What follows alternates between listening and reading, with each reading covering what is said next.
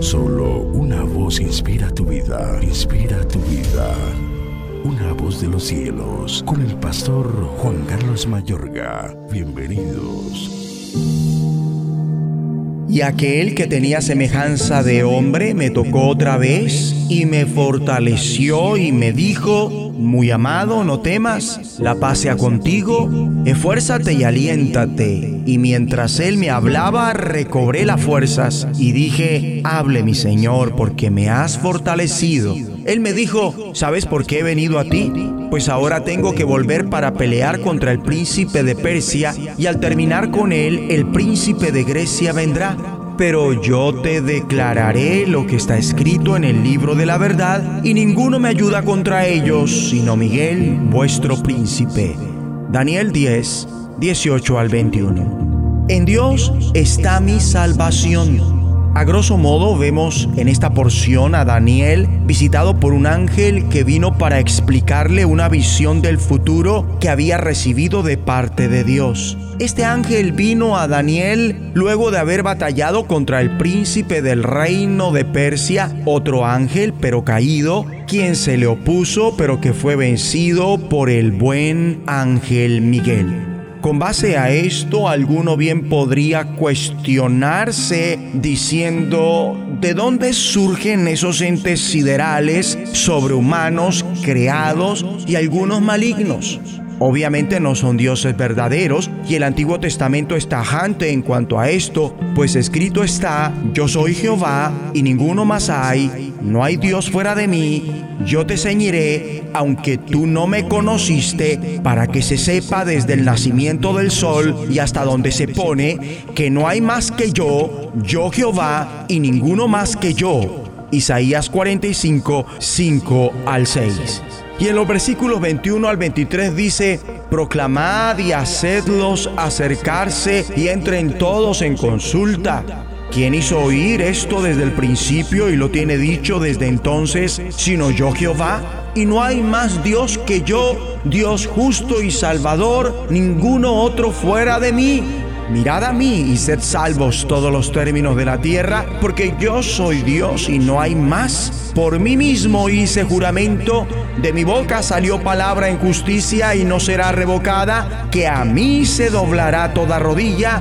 E igualmente en cuanto a que Dios no creó entes perversos, pues lo que hizo todo lo llamó bueno lo cierto es que de alguna manera, por consiguiente, dichos seres se volvieron perversos a través de una rebelión sideral que hasta el día de hoy tiene unas secuelas catastróficas respecto a la creación en general. Pero ¿por qué continuamente se manifiestan como adversarios del Señor, de la raza humana en general y del pueblo de Dios especialmente? ¿Cuál es la razón para que intenten sin dar tregua de oponerse a los planes de Dios, pervertir su creación, infectar y embobar a su pueblo, torturar, mortificar y aniquilar a la raza humana por completo? ¿Qué propósito procuran con ese mal? ¿Cómo es que al tiempo que son adversarios de Dios, simultáneamente están sujetos esencialmente a la voluntad de Dios? En otras palabras, ¿cómo es que Dios los emplea para que se venzan a sí mismos y acentuar así aspectos grandes y ocultos de los planes soberanos divinos? Ya que fue de parte de Dios que al rey Saúl por su desobediencia lo atormenta un espíritu malo y un espíritu de mentira induce al rey Acab para que fuera a pelear contra Ramón de Galaad y ser muerto, y esto por Acab cometer malas acciones a los ojos del Señor, incitado por su esposa Jezabel. El Antiguo Testamento da a entender que esos entes invisibles, malignos, sobrehumanos, siderales y creados son seres angélicos caídos. En algún sitio o instante, desde luego antes de la creación de la raza humana, fueron encaminados a la rebelión contra el dominio de Dios por un ángel quizá poderoso e influyente llamado Lucifer.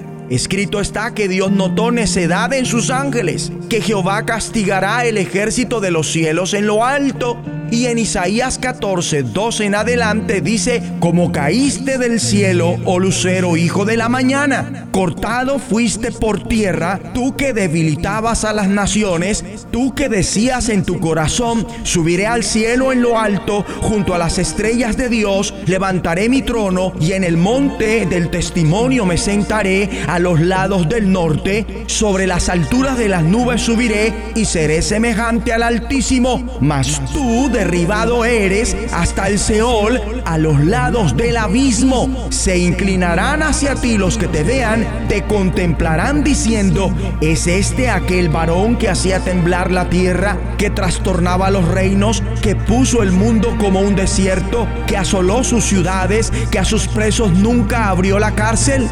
Y Ezequiel 28 versículo 11 al 19, porción bíblica que tiene que ver con el reino de Babilonia y el dirigente de Tiro, la misma es coherente con el episodio que revela la Biblia de Satanás y sus ángeles caídos. Hay que orar.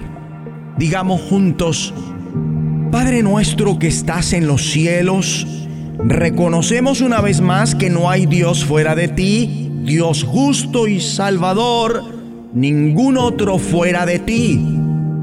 A ti miramos para ser salvos de los adversarios espirituales caídos que se oponen a tus planes para nosotros, que quieren pervertirnos, infectarnos, seducirnos, torturar, mortificar y aniquilar por completo en el nombre de Jesucristo los cielos, escúchanos, será de bendición para tu vida. bendición para tu vida.